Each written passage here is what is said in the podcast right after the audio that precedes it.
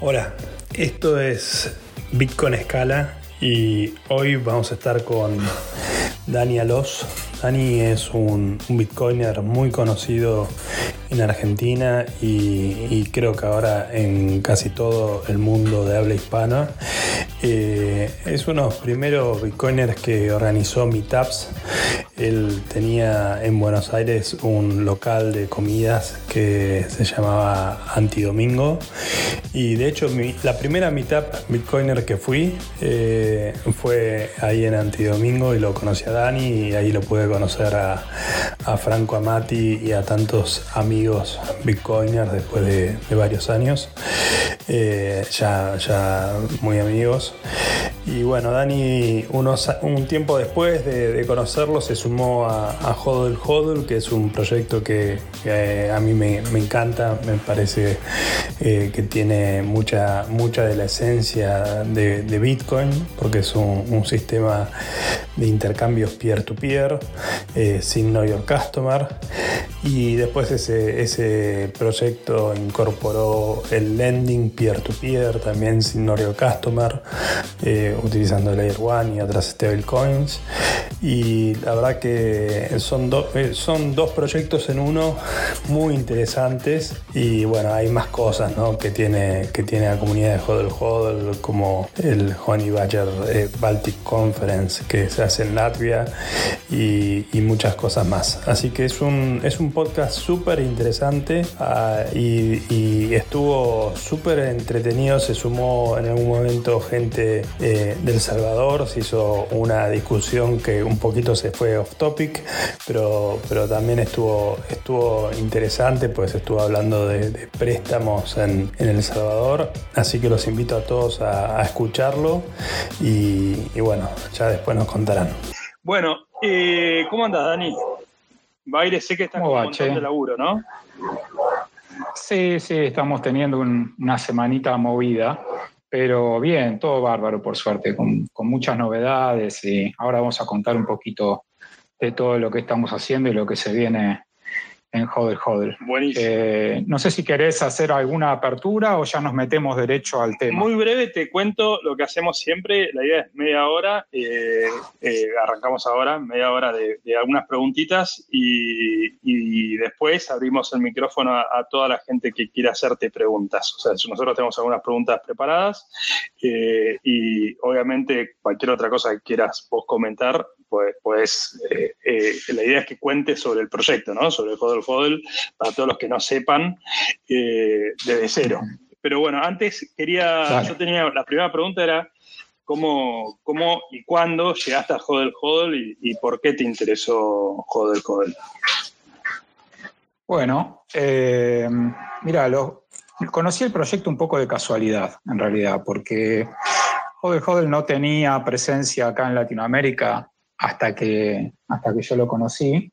Eh, y fue de casualidad, digo, porque en 2019 eh, fui a una conferencia eh, en los países bálticos, justamente se llama así, Baltic Honey Badger, se llama la conferencia. Es una conferencia Bitcoin only, o sea, solo se habla de Bitcoin. Eh, te contaba, estaba allá en Latvia en la conferencia y me enteré ahí mismo que los organizadores de la conferencia eh, tenían un, exchange peer-to-peer y me interesó mucho el tema. Bueno, resultó que era Hodel Hodel en la etapa en que solo funcionaba todavía el, exchange peer-to-peer, ¿no? Es una, una forma de intercambio entre personas eh, y ahí me enteré un poquito más eh, cuál era la, base de, funcionamiento de esta plataforma y me interesó muchísimo porque justamente, eh, además de ser un, exchange peer-to-peer, no pedía, no solicitaba ningún tipo de información a los usuarios, ¿no? O sea, no, no te pedía proceso del famoso KYC, que conozca a su cliente. Eh, entonces me interesó un poco más, empecé a hablar con ellos eh, y bueno, me fui interiorizando del, funcionamiento de la plataforma que para ese año eh, apenas tenía un par de años de funcionamiento y todavía no tenía pata en Latinoamérica, digamos, ¿no? Apenas funcionaba en, Europa. No porque no funcionara en el resto del mundo, sino porque simplemente no, había llegado a ser conocida, no, no, había llegado la noticia por estas tierras.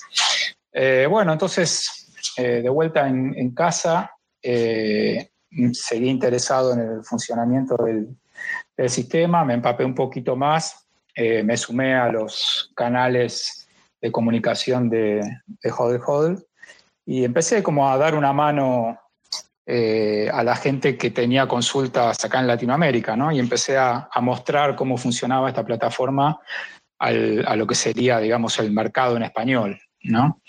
Eh, y bueno, así pasó el año entero, después, bueno, vino la pandemia, el 2020, se complicó todo bastante, no se pudo realizar la, conferencia de ese año eh, y tampoco la del 2021. Eh, así que no, pude volver para allá. Pero bueno, estuve en comunicación todo el tiempo y finalmente me ofrecieron hacer la representación de, de Hodel Hodel en Latinoamérica.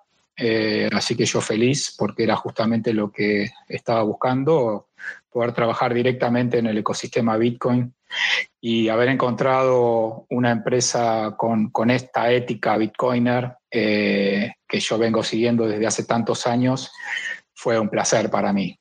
Así que bueno, acá estoy remando Hodel Hodel en Latinoamérica para que más gente lo conozca, para que más gente lo utilice.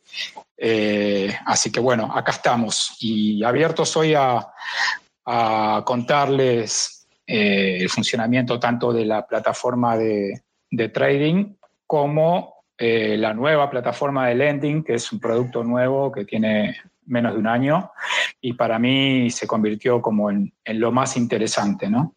Así que después seguimos hablando un poquito más específicamente sobre, sobre la plataforma de lending. Dale, si te parece, nos comentás simplemente, o lo más simple como para una doña Rosa, como decimos acá en Argentina, para una persona que, recién empieza y que quiere comprar sus primeros satoshis, sus primeros bitcoins, eh, ¿Y por qué usar eh, Hodel Hodel? O sea, comentaste, ¿no? Que tiene, no, no, tiene novio customer, que capaz está bueno que lo, que lo comentes, qué es.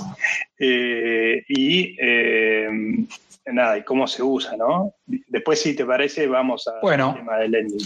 Sí, sí, después vamos desgranando todo lo demás. bueno, Hodel Hodel se diferencia principalmente de, de, todo el resto de los brokers y de los exchanges en que eh, no requiere información privada de los usuarios. Uno está acostumbrado cuando se registra en alguna plataforma o, algún exchange para comprar y vender Bitcoin, eh, normalmente les van a pedir mucha información privada, documentos, eh, cuestiones muy, muy sensibles, ¿no? que, que no, no, están dentro de lo que podríamos llamar la ética bitcoiner, ¿no? porque justamente Bitcoin como protocolo funciona perfectamente de manera anónima, o sea, uno puede usar Bitcoin eh, sin revelar su información personal y privada. ¿no? Sin embargo, a través de los años eh, aparecieron muchas formas de intercambio, muchas empresas eh, que interactúan con el protocolo de Bitcoin, pero que no cumplen esta, esta ética de, no revelar información privada, ¿no? de mantener la privacidad de sus usuarios. Eh, no porque no quieran, sino porque la mayoría son em, empresas que están eh, registradas en alguna jurisdicción determinada y están eh, reguladas bajo las leyes de ese país o de, esa, esa, jurisdicción específica. ¿no? Entonces tienen que cumplir con determinada normativa que les exige que todos los usuarios de, esa plataforma estén registrados con nombre, apellido, documento, dirección, etcétera, etcétera. Lo cual no deja de ser peligroso, ¿no? Todos sabemos la cantidad de hackeos que hubo no solo a empresas del sector, sino a, cualquier tipo de empresa que tenga una base de datos de clientes eh, numerosa, ¿no? Son, es información muy importante que tiene mucho valor, ¿no? Tener la, información específica de, mucha gente, muchos usuarios, con, todos sus detalles, inclusive dirección física, eh, tiene mucho valor y esas bases de datos se terminan vendiendo en la Deep Web eh, a los hackers, etcétera, etcétera. Eh, y bueno, resulta ser bastante peligroso, eh, por lo cual Hodel Hodel siempre siguió el camino de mantener la ética bitcoiner, ¿no? De decir, nosotros no queremos directamente la información privada de los usuarios para no comprometerlos, esa es la idea. Y, bueno, se siguió siempre desde el principio eh, esta, esta, ética y no, no jamás se cambió ni se piensa cambiar. La idea es siempre eh, que los usuarios puedan operar entre sí, por eso es eh, peer-to-peer. Por si no quedó claro, mucha gente que por ahí es nueva y no entiende qué es este término peer-to-peer, es de persona a persona. ¿no? en Hodel Hodel lo que se hace es conectarse con otras personas para realizar una operación determinada. Por ejemplo, si uno quiere comprar Bitcoin, se registra en la plataforma solamente con una dirección de correo electrónico eh, y un nombre de usuario, que puede ser cualquiera, obviamente, eh, seudónimo, y eh, pone su oferta de compra de Bitcoin o directamente acepta alguna de las ofertas de venta de otros usuarios que están enlistadas en la plataforma. Eh, esto no es nuevo, existe ya hace muchos años, hay varias plataformas de este tipo. Eh, la diferencia con que hace Hodel Hodel es justamente que no te va a exigir ninguna información privada, ¿no? Y eso para, nosotros es como muy importante. Entonces simplemente eh, se realiza el intercambio entre personas usando el mismísimo protocolo de Bitcoin como garantía. ¿Qué quiere decir esto? Quiere decir que el vendedor de Bitcoin lo que hace no, no es enviárselo a Hodel Hodel, ni tampoco enviárselos a la persona que se los quiera comprar, porque estaría metiéndose en un riesgo importante de que la otra persona finalmente no le pague. Eh, lo que hace Hodel Hodel es generar una, lo que se llama una dirección multifirma de Bitcoin. Eh, en este caso nosotros utilizamos direcciones 2 de 3. Esto significa que se requieren dos firmas para mover, dos de tres firmas existentes para mover los fondos. Eh, ¿Cuáles son esas firmas? Bueno, la firma del vendedor, la firma del comprador y una firma que se reserva hodl hodl en caso en que se presente alguna disputa entre las partes, para resolver disputas nada más. Entonces simplemente el vendedor envía los bitcoins a la dirección multifirma de resguardo, esta de las que le hablaba, eh, y se realiza el pago directamente por el, método de pago que se haya elegido cuando se compuso la oferta, ¿no? Y que figura en el contrato entre ambas personas. Puede ser transferencia bancaria, puede ser alguna cripto, puede ser eh, métodos de pago eh, no bancario, como alguna aplicación, alguna fintech, puede ser cualquier cosa. en, la, en la plataforma tenemos listados más de 300 métodos de pago diferentes, porque además imagínate que son de todo el mundo, así que hay muchísimos métodos de pago. Entonces el comprador simplemente realiza el pago eh, por el medio que hayan acordado y el vendedor solamente aprueba que recibió el dinero y recién en ese momento pone su firma para poder liberar los bitcoins que quedaron en resguardo en la dirección multifirma junto a la firma del mismo comprador. Ambos ponen su firma, entonces los bitcoins se liberan de la dirección de resguardo hacia la billetera, directamente la billetera del, comprador. Entonces, por eso decimos que Hodel Hodel no custodia fondos, nunca, ni fiat ni bitcoin, porque los fondos eh, fiat se envían directamente entre comprador y vendedor y los bitcoins quedan a resguardo en una dirección multifirma en la blockchain de Bitcoin. No quedan en custodia de, de Hodel Hodel. Ese es un modelo eh, único, se podría decir. Hay alguna otra plataforma que lo utiliza de manera diferente, pero eh, creo que hay una sola más. Eh, entonces, otorga como gran seguridad tanto a comprador como a vendedor. Eso es un poco un resumen rápido de, cómo funciona la plataforma de, intercambio. Espectacular. Bueno, yo, yo los invito también a todos, eh, está también eh, la testnet, ¿no? O sea, todo esto se puede probar en testnet si, si alguna persona tiene, tiene dudas. Sí, por supuesto. Está, sí, sí, sí, está la testnet para probar eh, sin ningún problema. La mayoría de los usuarios... Igual acá el riesgo es muy bajo, o sea, si, si vos vendés, igual hay un delay, sorry, ¿eh? sí, sí, tranquilo. Eh, si vos vendés, eh, si vos vendés Bitcoin, eh, vos vas a estar liberando tus Bitcoins y en realidad hasta que no recibas tu pago, sea transferencia bancaria o sea el medio de pago que sea, es como que queda en un escrow pendiente a que vos confirmes que efectivamente recibiste el pago eh, y recién ahí se libera, ¿no? Exactamente, sí, sí, sí, funciona de esa manera. Por eso el, riesgo es prácticamente inexistente, porque tenés que, el, que está vendiendo Bitcoin solamente los va a liberar, o sea, va a aportar su firma eh, solamente en el caso en que ya haya confirmado la recepción de, los fondos, ¿no? Del pago por, por los Bitcoin que está vendiendo, sí yo creo que es muy importante que, la gente entienda esto porque está siempre ese miedo, bueno, yo mando mi Bitcoin o yo mando mi dinero, también está el caso contrario, ¿no? O sea, yo estoy mandando una transferencia bancaria y cómo me aseguro que me va a mandar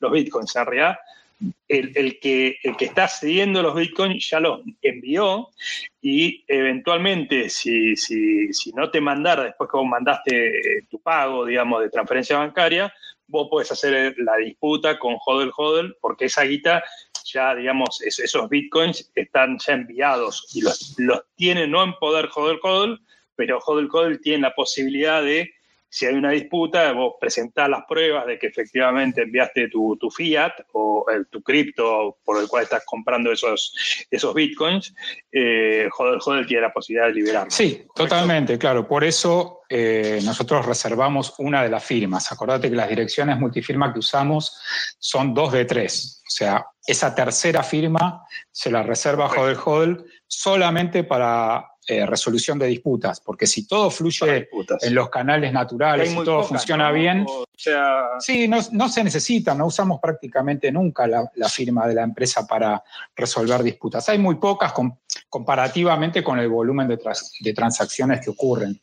Eh, y en general, las disputas ocurren porque fallan los sistemas fiat, esa es la realidad.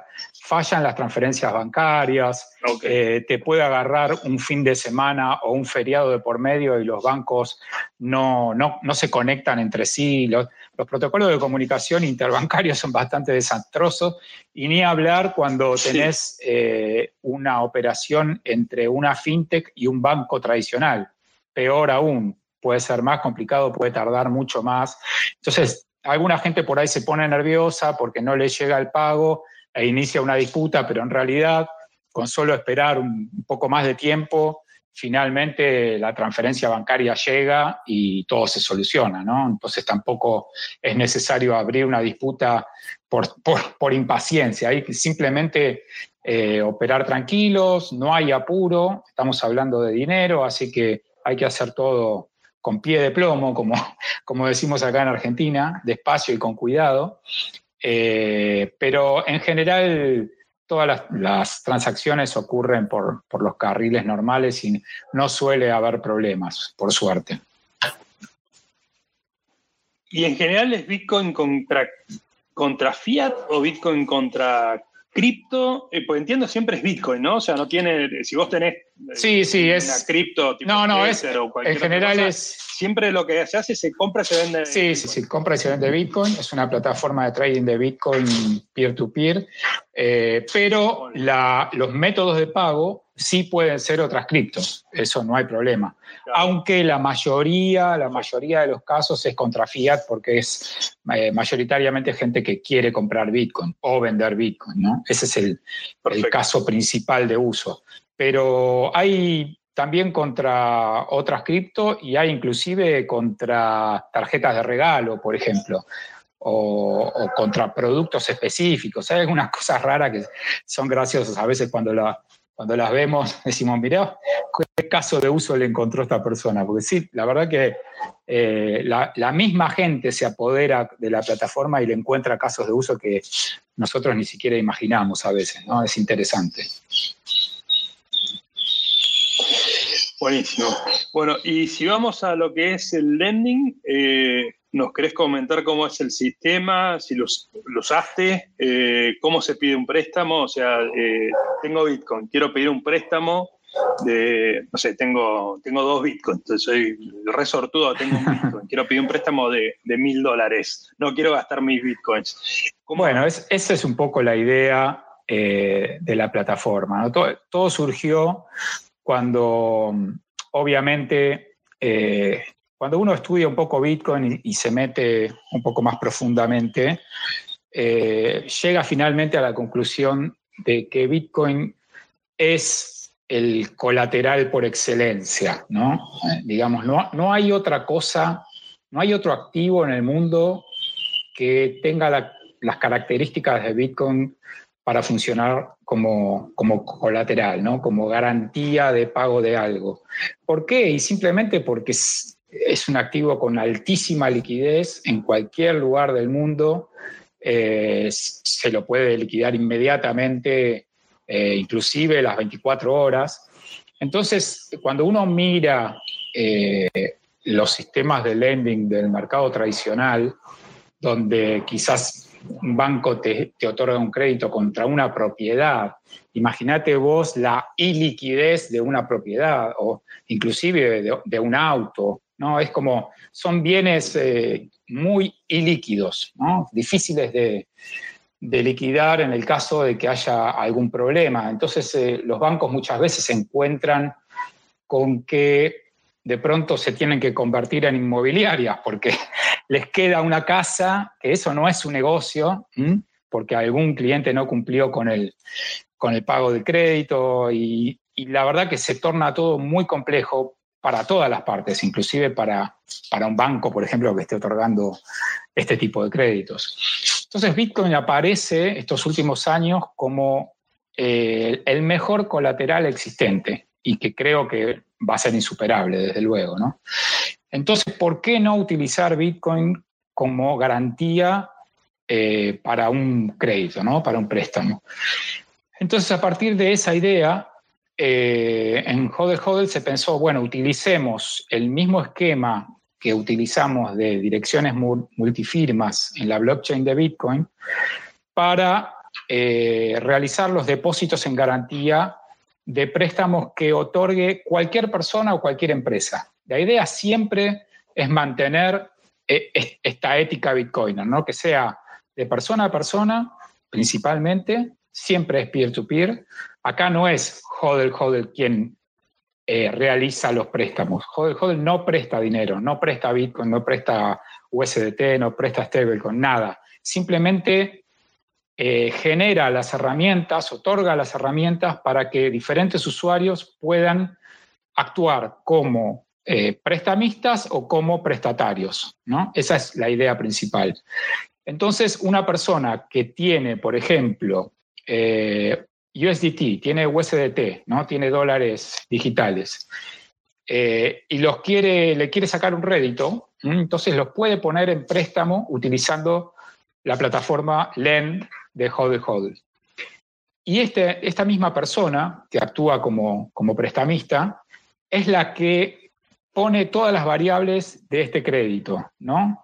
Eh, Hodel tampoco exige ni tasa de interés, ni periodos específicos, ni porcentaje CLTV, que ahora vamos a explicar un poquito de qué se trata, eh, ni monto. O sea, hay, hay solo unas, unas variables mínimas que se fijan que, que, tiene que ver con el periodo, el periodo que uno puede realizar un préstamo en Hodel Hodel es desde un día hasta un año. En ese abanico, cualquier, cualquier ventana de tiempo. Y el máximo del monto del préstamo que se puede realizar eh, es en este momento de 50 mil dólares. Eh, era de 100.000, pero por cuestiones de seguridad ahora se redujo hasta 50.000. De todas maneras, es de prever que el año que viene vuelva a elevarse el, monto máximo de operaciones. todavía no lo puedo confirmar. Eh, entonces, simplemente... Igual puedes hacer varios, podrías hacer varios. Sí, desde luego, sí, desde luego. Puedes hacer otro préstamo e inclusive con otro usuario. No, no, no, hay, hay ningún problema en eso. Eh, y es todo sin no customer Por supuesto, sí, sí, siempre se mantiene la misma ética Bitcoin. Acá no se pide ninguna información personal porque realmente no es necesaria. Pensemos que la persona que está tomando un crédito en Lend de Hodel Hodel está poniendo sus Bitcoins como garantía. ¿Qué más se le puede pedir? Digamos, está poniendo lo más valioso que pueda haber.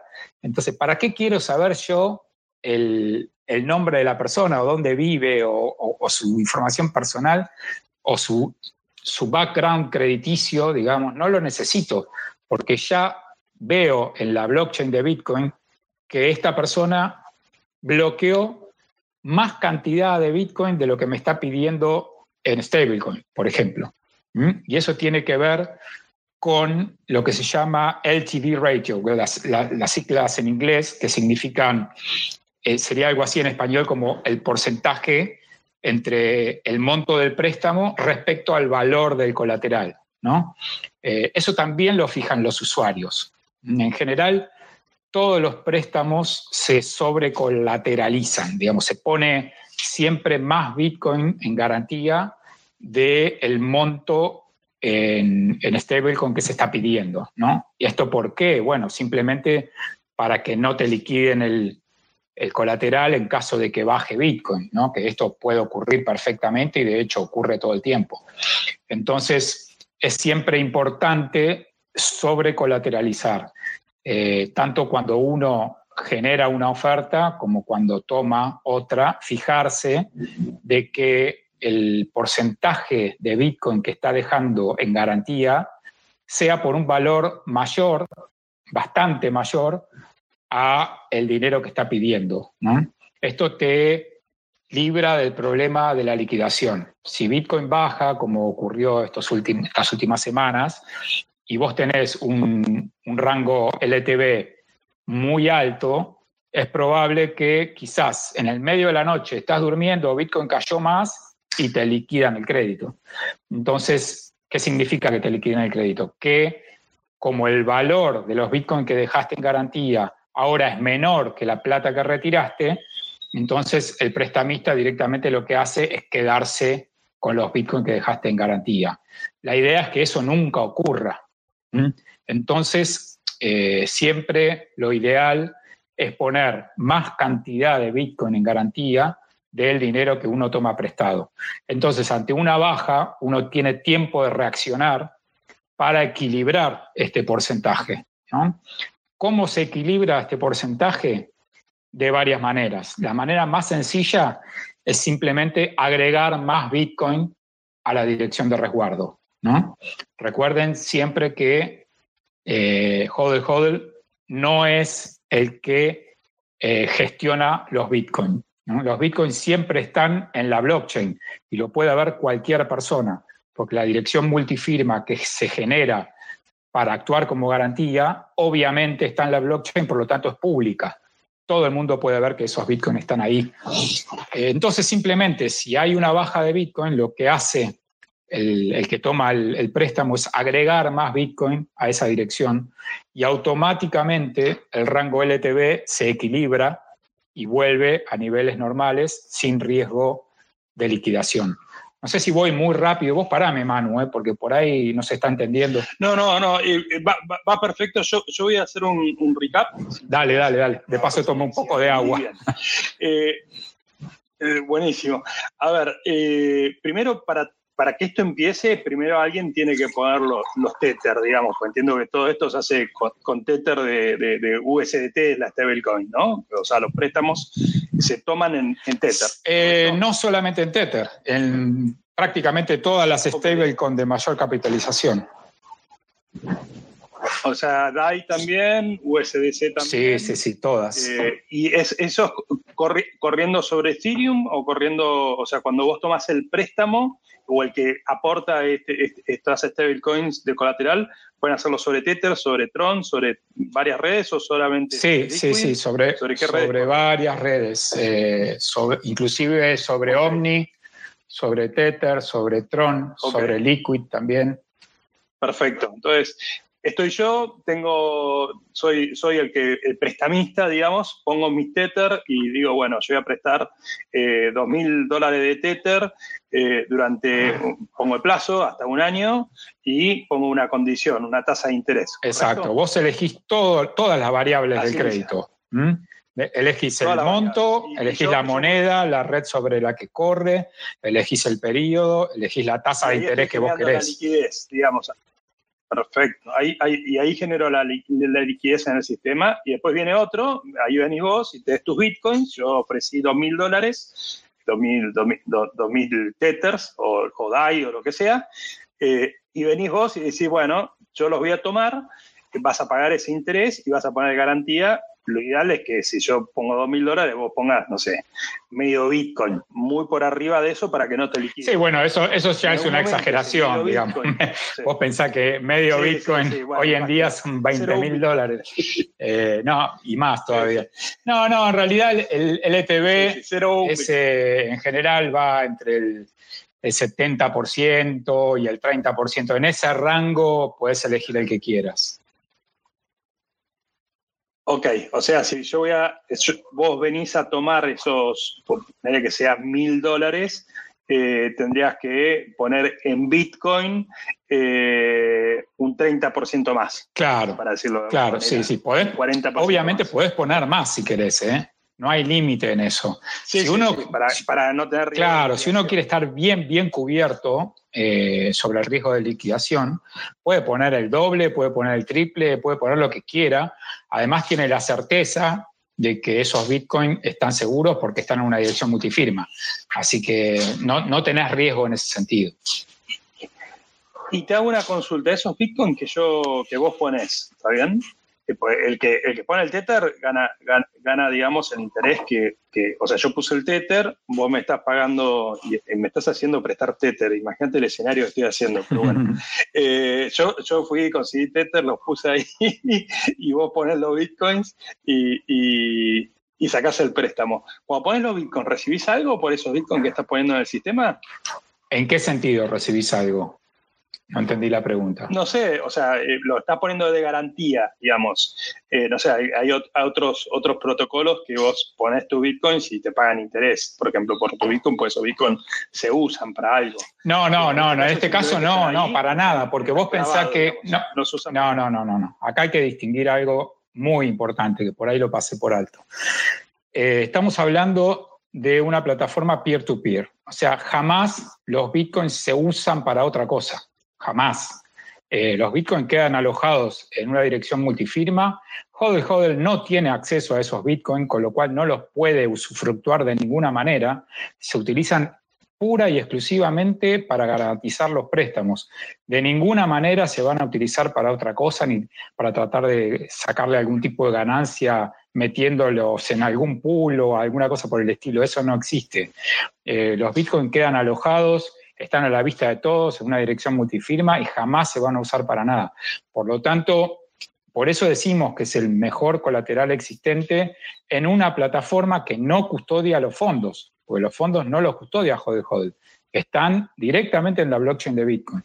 Entonces no se usan para otra cosa. Eso es lo importante, a distinguir entre otras plataformas que sí hacen custodia de los Bitcoin y los utilizan quién sabe para qué, con el riesgo enorme que corre aquel que puso Bitcoin como garantía de que la plataforma X de pronto se caiga o la hackeen o lo que sea y pierda ese colateral. En este caso eso jamás va a ocurrir porque los Bitcoin no están en posesión de Hodel Espectacular, bueno, yo te tenía que hacer la pregunta.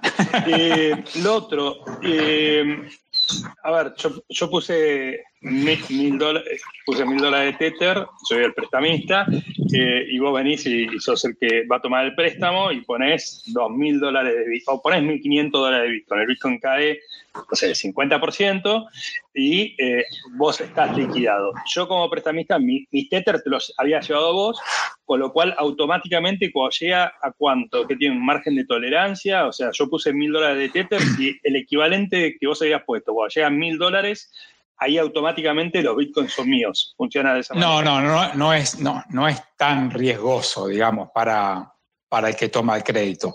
Eh, ahí entran en juego lo, que se llaman los margin calls, ¿no? las llamadas de margen sería en español. Eh, nosotros eh, damos cuatro llamadas de margen. ¿Qué, significa esto? cuando Bitcoin baja, entonces este rango LTV empieza a subir, o sea que estás cada vez más cerca del 100% ¿no? del, del dinero que retiraste cuando empieza a subir y cuando ese porcentaje LTV llega al 75%, ahí se dispara automáticamente la primera llamada de margen. ¿Qué quiere decir eso?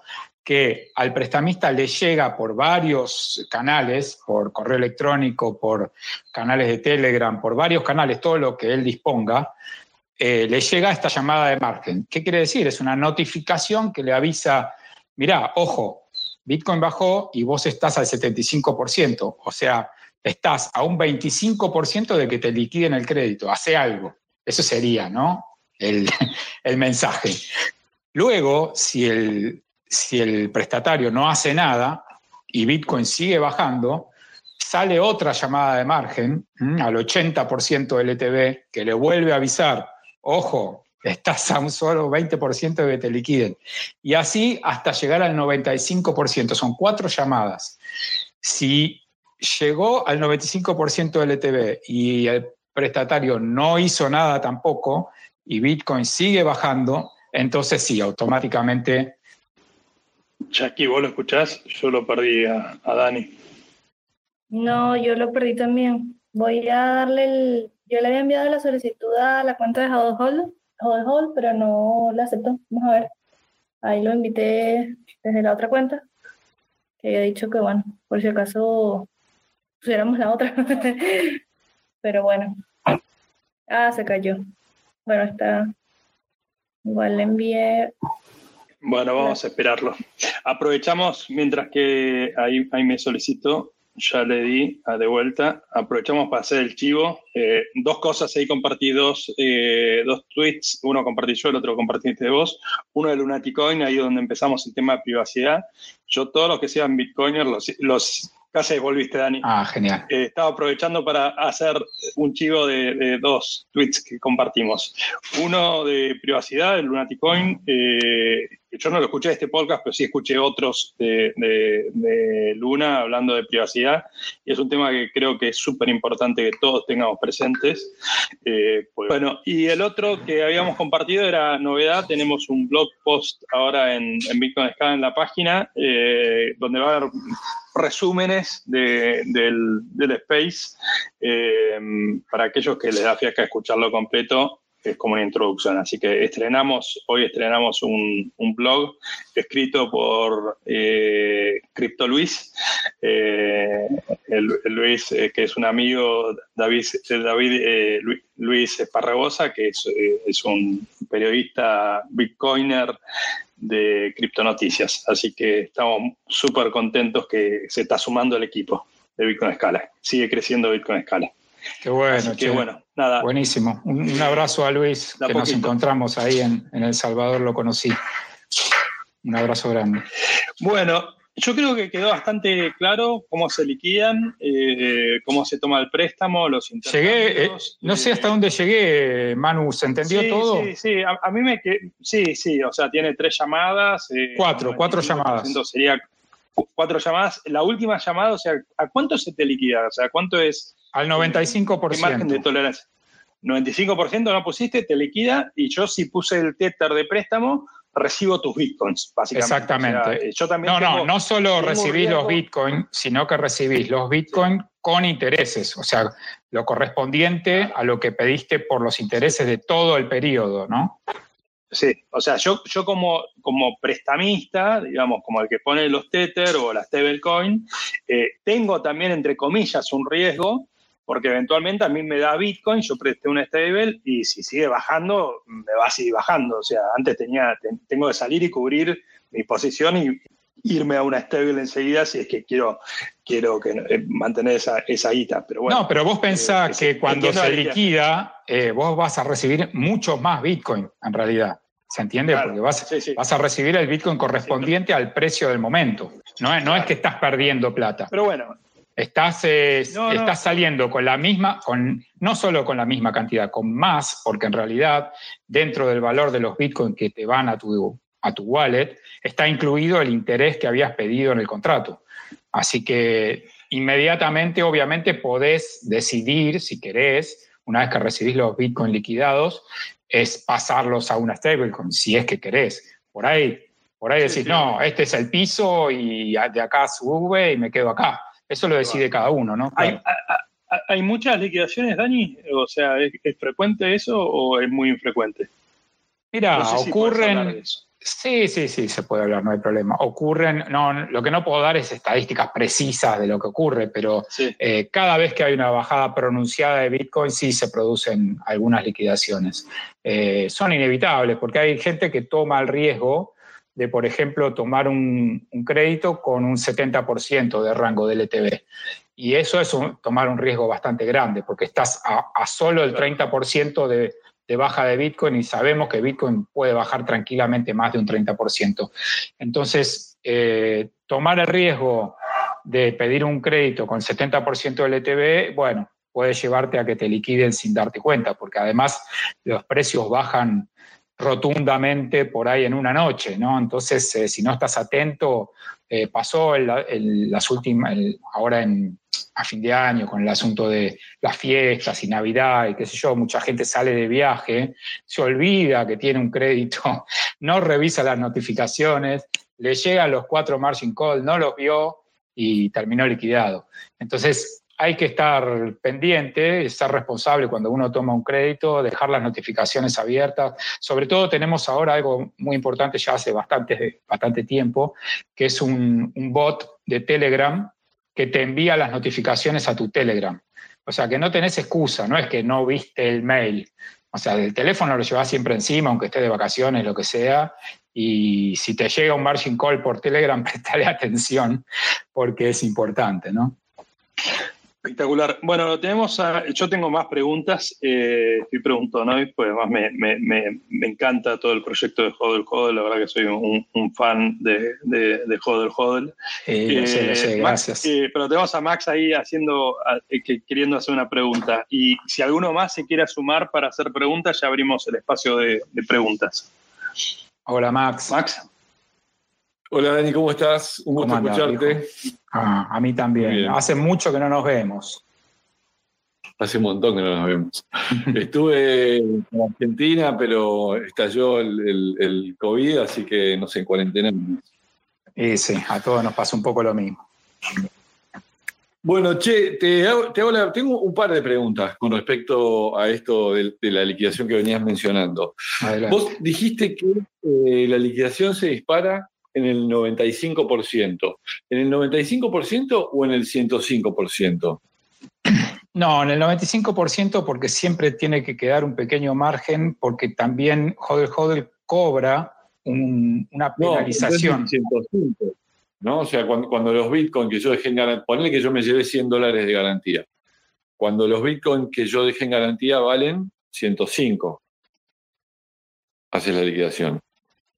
Porque si lo haces cuando, cuando sacando- valen 95 no te alcanza. Claro, la idea es que siempre quede un margen mínimo eh, para cubrir también la, la fee por liquidación. ¿Se entiende? los intereses del tipo. Claro, entonces tiene que ser 105, no 95. No, bueno, pero claro, ciento- eh, 105 del valor del préstamo, pero yo te hablo del, del rango LTV, que funciona al revés, digamos, pero es lo mismo. En- entiendo lo que me preguntas, es, es exactamente eso. sí. Ah, perfecto, perfecto. Vos tenés ahí el, el loan to value, 95%. Perfecto. exacto, loan to value, sí, exacto. Perfecto. No, no lo quería decir en inglés porque por ahí no se entiende, pero esa es la idea, sí. Genial. Bueno, ya, ya está, con eso me, me, me contestás todas las preguntas posteriores. bueno, genial, lo hacemos más rápido todavía. Ah, pará. Gracias, Che, igual por preguntar. El, el- el que puso la garantía eh, recibe los bitcoins Con lo cual, en realidad, eh, también. No, no, el que puso la garantía en, la liquidación, el que recibe los bitcoins, es el prestamista. Claro, el que prestó el stablecoin. Exacto. El que puso el stablecoin. Ese recibe los bitcoins. Exacto, exacto, exacto. Ok, o sea, ahí también tenés un riesgo asociado que ponerle el bitcoin podría seguir bajando. Podría seguir bajando, ahí ya queda en tu decisión qué hacer, si, si cambiar los stablecoin o quedarte en Bitcoin, depende. Por ahí vos sentís que, ese, que, que, Bitcoin está en un piso, como le decía antes a Manu, y puedes decidir quedarte con los Bitcoin o no, o cambiarlos inmediatamente a una stablecoin. Eso ya es una decisión personal. Y mm, suponte que yo eh, puse los de on-chain y el precio del Bitcoin baja, el que tomó el préstamo no agrega más colateral, llega la liquidación. Yo me entero de la liquidación, ¿cómo? ¿Tengo que ir a fijarme o de alguna manera a mí me llega una notificación avisando También, también te llega. No, no, no, funciona de la misma manera que para el prestatario. O sea, tenés los cuatro margin call también le llegan al prestamista. O sea que se entera todo el tiempo, desde que empezó a bajar Bitcoin, recibe las cuatro notificaciones de que el crédito que tiene otorgado puede llegar a ser liquidado. Eh, recibe exactamente las mismas cuatro notificaciones. Perfecto. ¿Y, el, y sabe eh, cuándo va a ser liquidado? ¿En qué, valor, ¿En qué precios va a ser liquidado? Sí, lo sabe. Sí, sí, sí, sí. sí. Está en el, en el mismo contrato, está todo el tiempo. Desde que el contrato se cierra, desde que, digamos, las dos personas acuerdan el contrato y se envían los fondos, eh, aparece en el mismo contrato, en la interfaz de usuario, ya aparece el monto al cual ese contrato va a ser liquidado. Eso es muy interesante porque a mí me permite cubrir esa posición en, otro lado. O sea, en la eventual. Suponte que yo no quisiera estar. Yo soy un usuario de stablecoin y no quisiera estar expuesto a la volatilidad de Bitcoin. Entonces a mí la, liquidación no me gusta porque voy a recibir los Bitcoin. Pero dado que yo sé en qué momento va a ser la liquidación, yo puedo hacer una operación de cobertura para que cuando se liquide, totalmente. sí, totalmente. Muy interesante. Sí, sí, sí. Puedes dejar una orden en cualquier exchange eh, a ese valor y es automático, sí, claro. Muy interesante. Gracias, Dani. No, gracias a vos, Maxi. Ojalá nos veamos pronto. Yo voy en el verano, voy para Uruguay, así que te busco. Uy, avísame, claro. Sí, de alguna, febrero seguramente. Ahí nos vemos. Genial. Uh, Un abrazo. sí, eh, bueno, buenísimo. Eh, tenemos a Cryptos B, que es Cryptos PBI, perdón. Eh, no sé si Cryptos, tenés alguna pregunta. Hola, ¿qué tal? ¿Cómo andan muchachos? ¿Todo bien? Hola, ¿cómo va? Eh, ¿Qué tal? Mira, Dani, yo lo estuve probando el, eh, eh, la plataforma. He comprado BTC por, la plataforma y probé prestar stablecoin. Y hice un contrato, generé uno, pero a la semana eh, se, cayó, una cosa así, al tiempo se cayó, porque nadie lo tomó. Eh, ¿cuánto, no, no es que se caiga porque nadie lo tomó. ¿eh? ojo, el, contrato siempre está, se puede desactivar por un par de razones. Primero, que cada uno, cada usuario pone una franja horaria de operación. Esto quiere decir que vos no vas a aceptar un contrato, obviamente, durante el periodo en que estás durmiendo. Entonces, vos seteás un horario de atención al cliente, digamos, ¿no?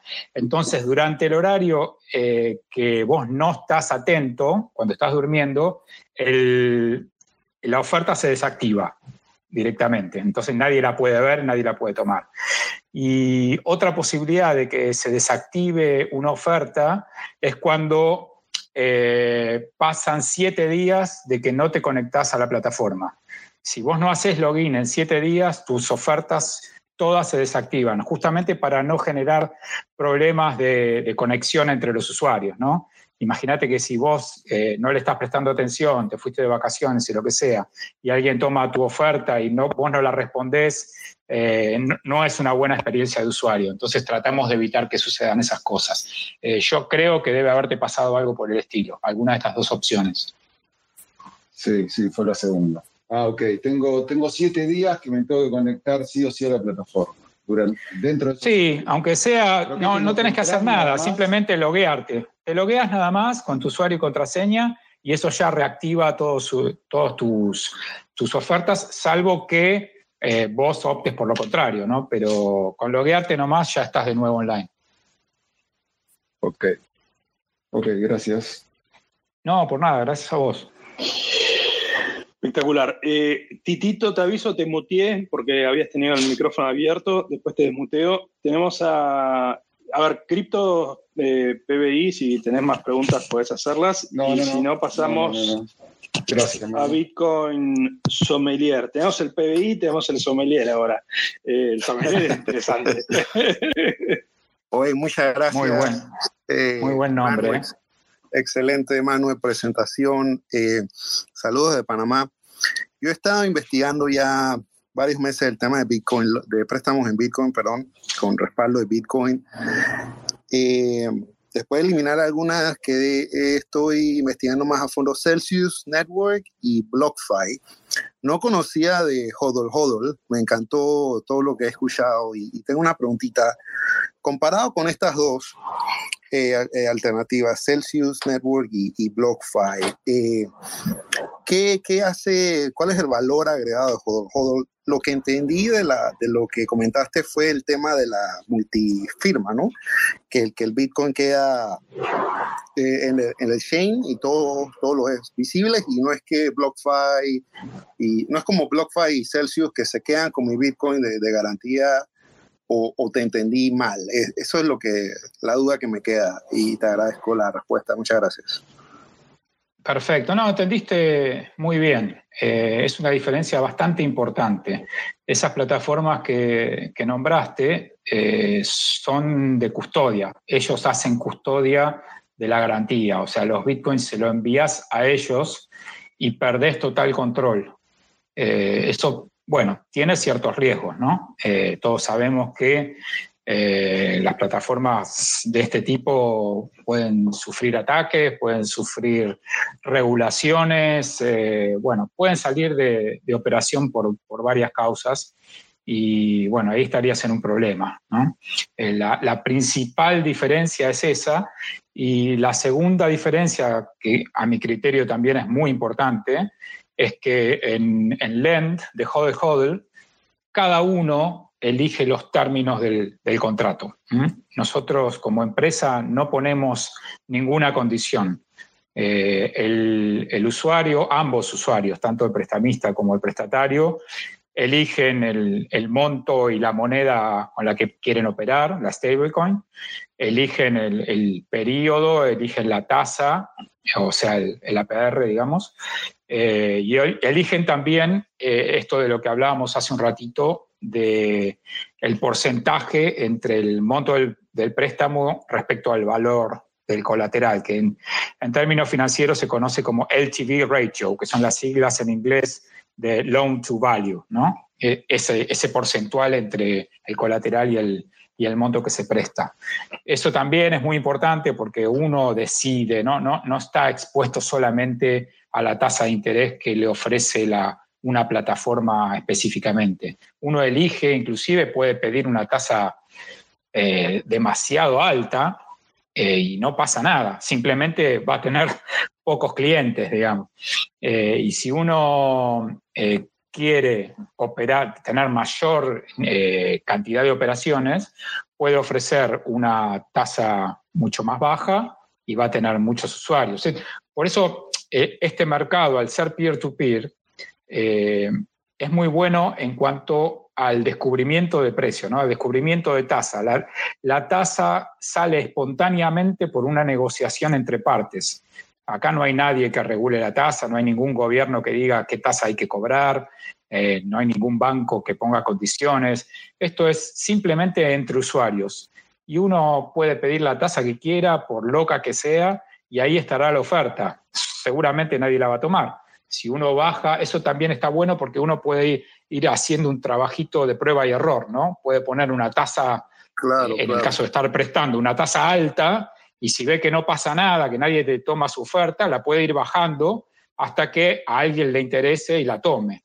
Así que se descubre la tasa entre los usuarios. Es, muy interesante, es, un juego de mercado, ¿no? excelente, muchísimas gracias. Gracias a vos por preguntar.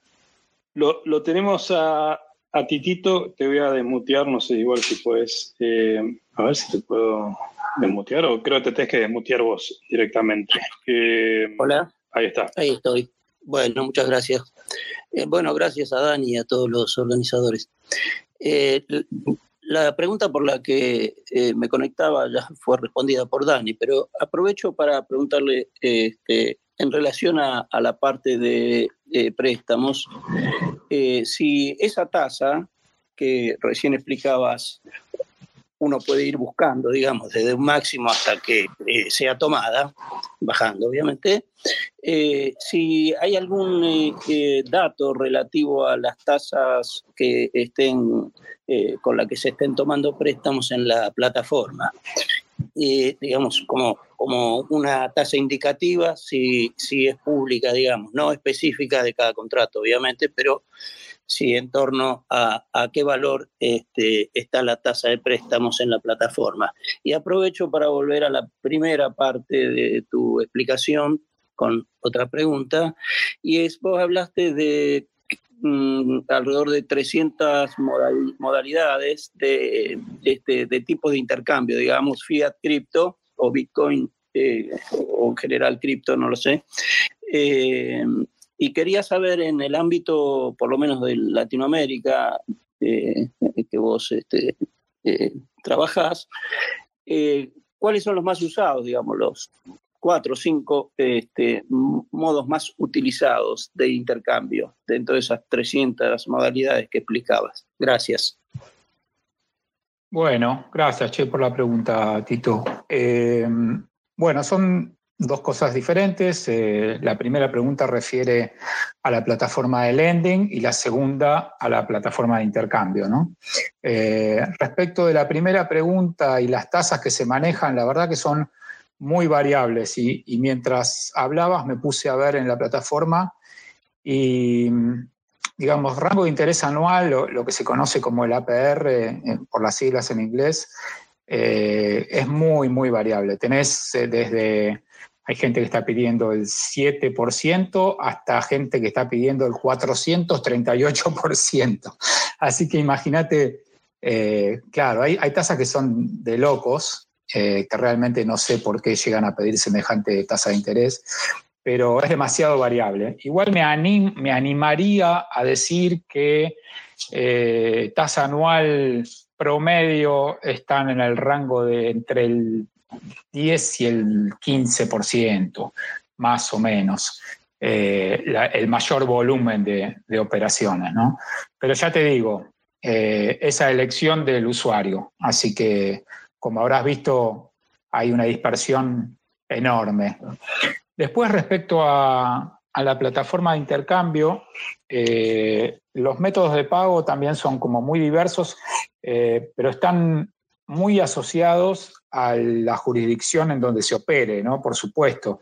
Eh, vos pensás que un usuario de Argentina puede elegir como método de pago una transferencia bancaria de un banco local eh, y entonces esa oferta no le va a servir a un usuario de Brasil, por ejemplo, porque no le puede hacer una transferencia bancaria local.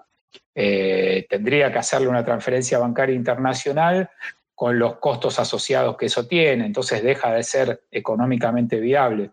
Las, las opciones de pago en general son, cuando se trata de fiat, eh, están circunscritas a una determinada jurisdicción.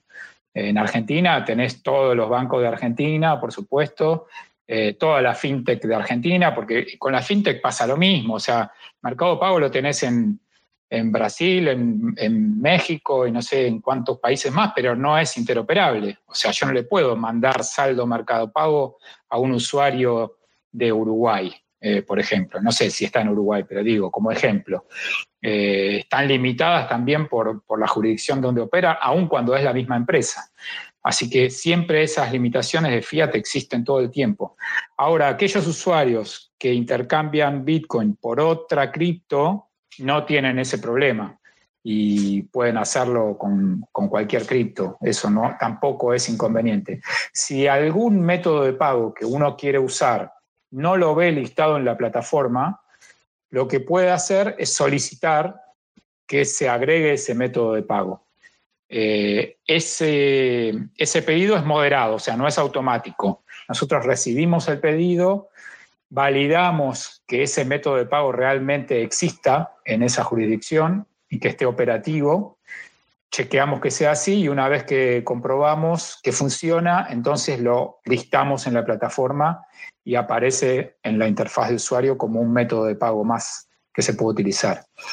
Eh, ese es un poquito el panorama de, los métodos de pago. Pero como le decía a Manu al principio, también hay gente muy imaginativa que empezó a comprar y vender Bitcoin a cambio de tarjetas de regalo, por ejemplo, de gift cards.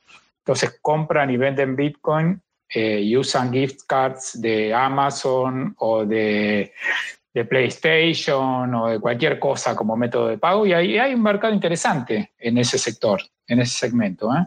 mucho más de lo que uno imaginaría. Eh, así que bueno, ese es un pantallazo general de, los métodos de pago de la plataforma de trading. Bueno, muchas gracias, Dani. gracias. Gracias por la pregunta, Titito.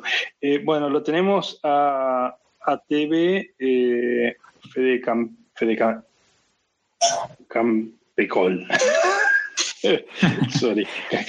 No, no, no, sé, capaz que es algo. Sí, no, no, hola. No sé dónde No sé, Fe. ¿Cómo anda, Fe? Bien, Said Vergel, Federación Campesina de Colombia, TV, que tenemos prensa también. Ah, perfecto.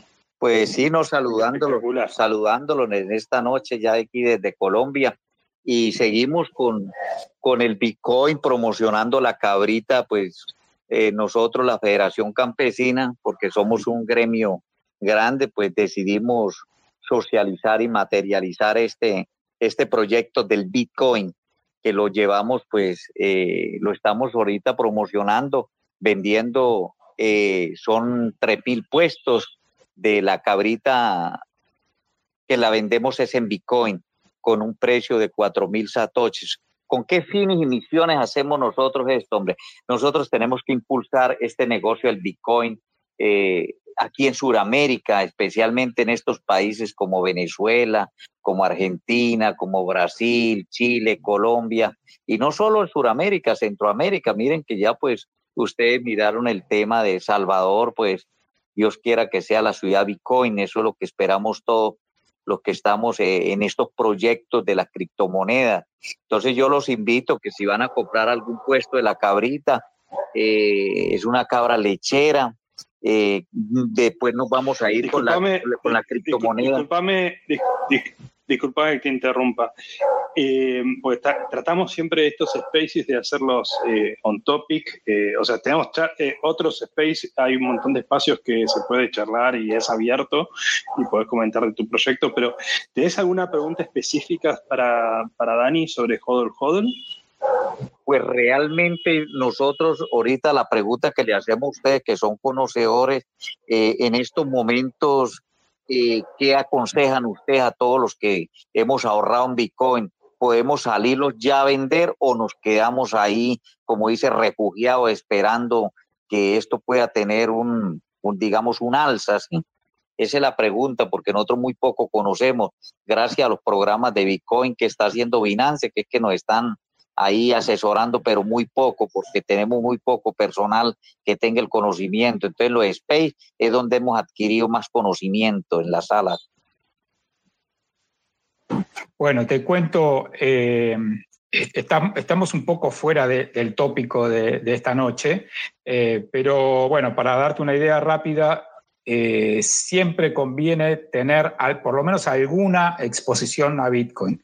Si vos considerás que es demasiado volátil, podés tener una parte en alguna stablecoin, eh, en alguna de estas monedas pegadas al valor del dólar, pero siempre tener alguna parte refugiada en Bitcoin porque Bitcoin es el nuevo activo de reserva global. Entonces siempre es importante tener Bitcoin. Además, Bitcoin lo puedes usar, como hablábamos recién, como colateral para pedir préstamos. Entonces, eh, siempre es bueno tener una parte de tus activos en Bitcoin.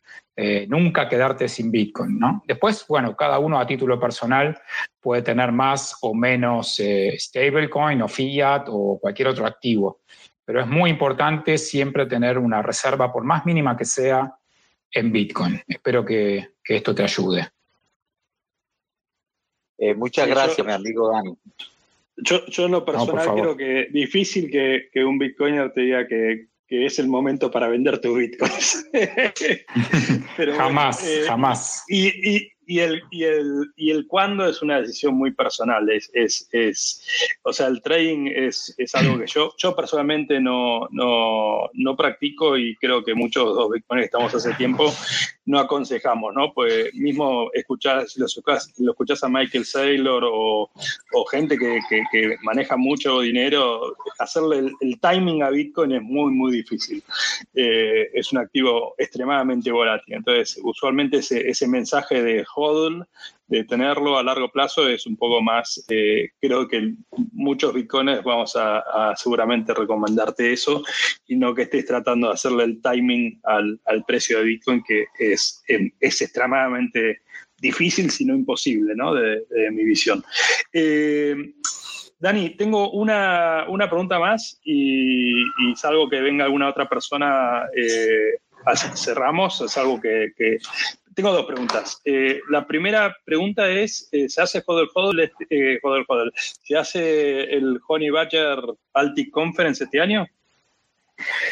Mira, la idea es que sí, está todo dispuesto para, que se haga, pero viste cómo es esto, va evolucionando día a día, se podría decir, el, el tema de la pandemia. hay muchas ganas de hacerlo, pensar que ya son dos años sin hacerlo eh, es una conferencia alucinante en la que van, la verdad, los tipos que más saben de Bitcoin y, de, finanzas inclusive eh, relacionadas a Bitcoin.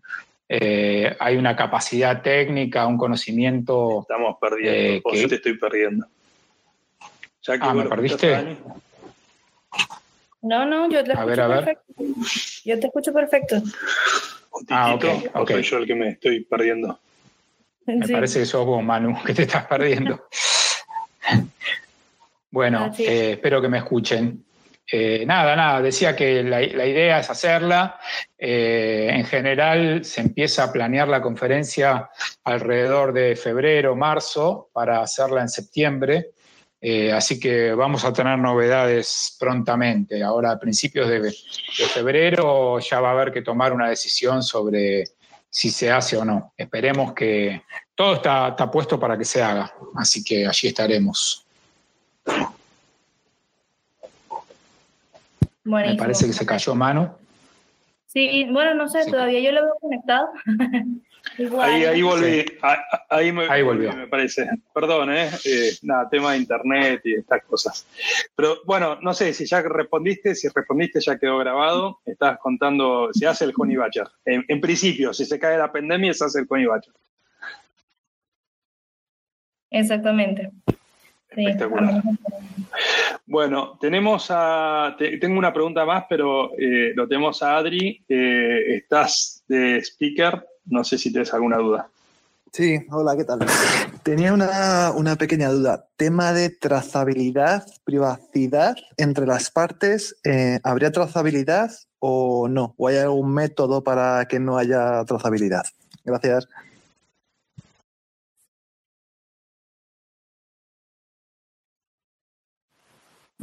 No sé si Dani se cayó. Me parece que ahora se cayó Dani. O sea, yo lo escucho. Pero bueno, nos turnamos para quedarnos. Dani, si nos estás escuchando, bajate y volvé. A mí el internet acá me están dando horrible. Sí, sí se cayó. Ahí viene de nuevo. Bueno, es una pregunta bastante interesante, sobre todo. Bueno, yo aprovecho, ya, ya que se cayó Dani, eh, mientras que pide de vuelta, ahí pidió, ahí le doy. Eh, ahí entro con Hodel Hodel. Eh, aprovecho para hacer otro, chivo. Mañana, eh, el domingo este pasado, hicimos un, space en inglés eh, sobre Bitcoin en Argentina, que participamos varios Bitcoiners de Argentina, obviamente, que lo organiza Global Bitcoin Fest. estos son spaces que se hacen, entiendo que se va a hacer uno por semana aproximadamente, y va a ir recorriendo distintas comunidades de bitcoiners en, el mundo.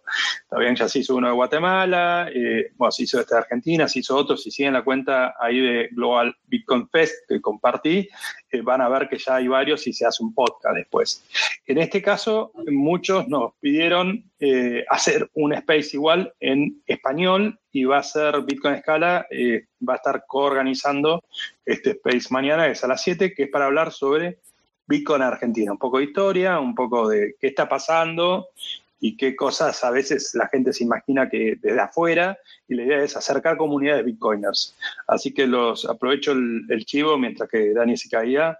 Eh, el chivo en Argentina le decimos chivo a algo, algún tipo de aviso. Eh, Volví por el otro lado. Mañana a, la Space. No sé, eh, Dani, Adri, no sé si quieres repetir la pregunta y para... sí, por favor, porque no la escuché.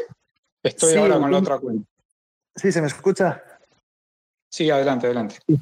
Sí, tema de trazabilidad y privacidad. Si entre las partes eh, la plataforma, no sé, con algún método de, privacidad, entre eh, las partes, si hay trazabilidad en las, pues, en las transacciones, eh, en fin, si hay algún método, si no, o simplemente eh, la trazabilidad de Bitcoin normal y se puede seguir, eh, pues eso, la trazabilidad de dónde vienen los fondos, lo que hay, lo que no y demás. saber es un poco mm, qué privacidad hay en y si hay algún método o, no. Mira, desde luego la plataforma, al no pedir datos personales, es una de las plataformas que más respeta la, privacidad de los usuarios. De hecho, los usuarios eh, se conectan con su seudónimo y una dirección de correo electrónico que inclusive puede ser creada solamente para interactuar con, con Hodl. Eh, así que te podría decir que es una de las plataformas más privadas eh, en ambos casos, ¿no? tanto en la plataforma de intercambio como en, como en la de préstamos. Eh, luego, obviamente, si estás haciendo una transacción fiat utilizando un sistema bancario, lo más probable es que tu contraparte reciba datos tuyos, pero por parte del banco, no por parte de Hodel Hodel. Cuando vos recibís una transferencia bancaria, eh, para recibirla le tenés que dar tu, tu CBU o tu, tu, número de cuenta y banco a tu contraparte. Y cuando recibís el dinero, también recibís dentro de la transacción datos, por lo menos nombre y apellido de tu contraparte y algún otro dato específico. Así que... es, una, eh, es, una, transacción entre privados, digamos. Y, exacto. Y, esos datos... El privado lo comparta esa información. Datos la verdad que... no, no permanecen nunca en Hodel Hodel porque Hodel Hodel no los conoce, no los sabe, salvo que los usuarios eh, específicamente lo, lo indiquen. Pero si no, no, la plataforma mismo no conoce el método de pago que utilizan los usuarios. ¿no? Entonces, eso minimiza los riesgos porque, digamos, los datos privados de las personas solamente lo conoce su contraparte y nadie más. Eh, así que también desde ese punto de vista se minimiza bastante los riesgos de perder privacidad. Eh, no sé si con esto estoy contestando la, pregunta o apuntabas a otra cosa. Sí, apuntaba más a nivel blockchain. A nivel blockchain, si la plataforma hace alguna especie de, no sé, de CoinJoin, no sé, alguna historia para eh, un poco las transacciones eh, dar más privacidad, sobre todo a nivel blockchain. En realidad, a nivel Bitcoin, obviamente la, la, trazabilidad es la trazabilidad que que encontrás en Bitcoin. O sea, vos obviamente podés seguir eh, las transacciones que, ocurran en, la cadena de bloques, eh, no asociada en ningún momento a, las identidades de los usuarios. En este caso, eh, como estás usando, se está usando como intermedio una dirección multifirma que no está asociada a ninguna persona porque se genera en el momento en que se acepta el contrato, se genera la dirección multifirma, no está asociada a nada, con lo cual no hay trazabilidad posible. La única trazabilidad posible es de, las wallets de los propios usuarios, ¿no? Cuando reciben o emiten una transacción. Cuando el, el vendedor envía los bitcoins, los envía desde su dirección, desde su billetera, a la dirección multifirma.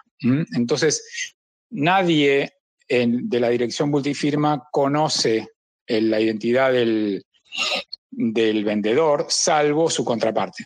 ¿no? Entonces, eh, el único que conoce la dirección privada de la wallet del vendedor es el comprador. Hasta ahí llega la, trazabilidad, porque puede seguir el, hilo de la transacción a través de la dirección multifirma de resguardo pero solamente ellos dos la conocen. Cualquier otra persona que vea en un explorador de bloques que ocurre algo en una dirección multifirma, en realidad no sabe qué, está ocurriendo en el medio. Y ahora con Taproot esto aún mejora, porque con Taproot todas las direcciones multifirma y las no multifirma van a tener el mismo formato, con lo cual también va a ser más difícil hacer el seguimiento de los fondos en, movimiento. Eh, estamos trabajando ya, todavía no está implementado, pero estamos trabajando para pasar las direcciones eh, multifirmas todas a versión Taproot, para que sea aún más privado el sistema, ¿no?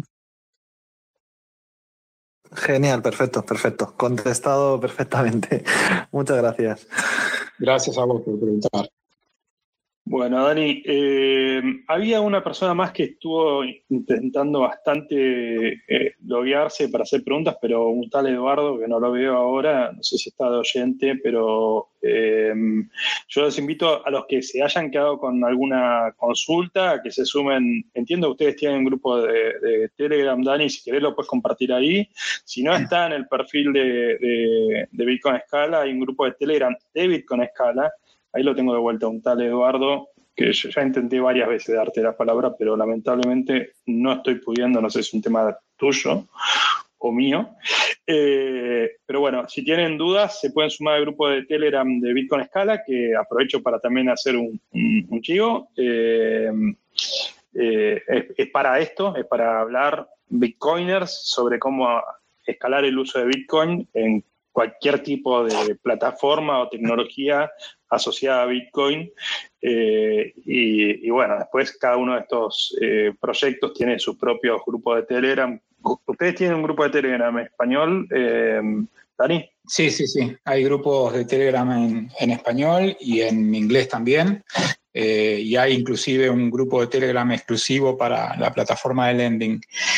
Así que se pueden sumar a cualquiera de ellos sin ningún problema. Ahí lo que hacemos es eh, básicamente soporte, ¿no? No, no, es, no son grupos para charlar, digamos, eh, sí, para sí, no para hablar del precio, nada. Son, tengo dudas. Tengo duda de cómo exacto, son, exacto. Son, son canales exclusivamente de, de, soporte al usuario, ahí sí pueden hacer preguntas, pero también pueden promocionar de pronto sus ofertas, ¿no? Alguien que lanza una oferta en la plataforma y la, quiere tener más exposición, puede publicar el link a la oferta directamente en los canales de Telegram sin ningún problema. Eh, así otros usuarios eh, quizás la vean más rápido que dentro de la plataforma. Y bueno, también los canales, está Twitter también, tenemos el, Twitter arroba hodel, que es el original, y ahora arroba hodel, Spanish, que es donde atendemos todas las consultas de, Latinoamérica. Así que por cualquiera de esos medios nos pueden conectar o por correo electrónico, por supuesto, en support arroba Ahí atendemos todas las consultas personalizadas de, cada usuario. Excelente. Dani, ¿algo que te, algún comentario más, alguna pregunta que no te hice? Bueno, creo que tocamos prácticamente todos los temas. Eh, lo interesante ahora que esto es una noticia de hoy, que te la había comentado por privado, aparentemente eh, El Salvador va a empezar a emitir créditos respaldados en Bitcoin. Eh, esto es una noticia importante, importantísima, eh, porque son líneas de crédito apuntadas al minorista, ¿no? al pequeño comerciante, son microcréditos y funcionarían de una manera muy, muy parecida a la que funcionamos en Hodel Hodel, nada más que obviamente no es descentralizado, ¿no? No es peer-to-peer, sino que es, digamos, controlado por, por el gobierno y posiblemente utilicen como plataforma la mismísima Chivo Wallet. Eh, pero es una noticia importante que creo que vale la pena comentar y a los usuarios del Salvador, que lo, que lo prueben, todavía esto no está implementado, pero estaría bueno que, empiecen a investigar de qué se trata y cuando esté activo la, prueben y también prueben la diferencia que encuentran con Hodel Hodel, ¿no?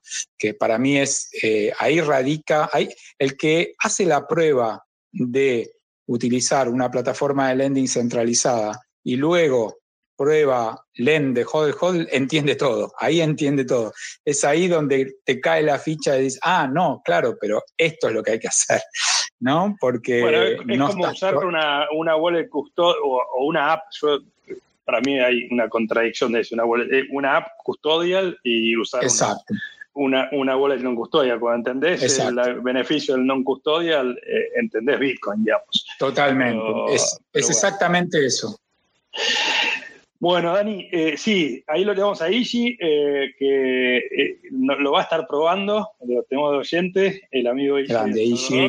un abrazo, Ishi. No va a estar contando en cuanto esté funcionando lo, malo que es frente a las soluciones no custodial.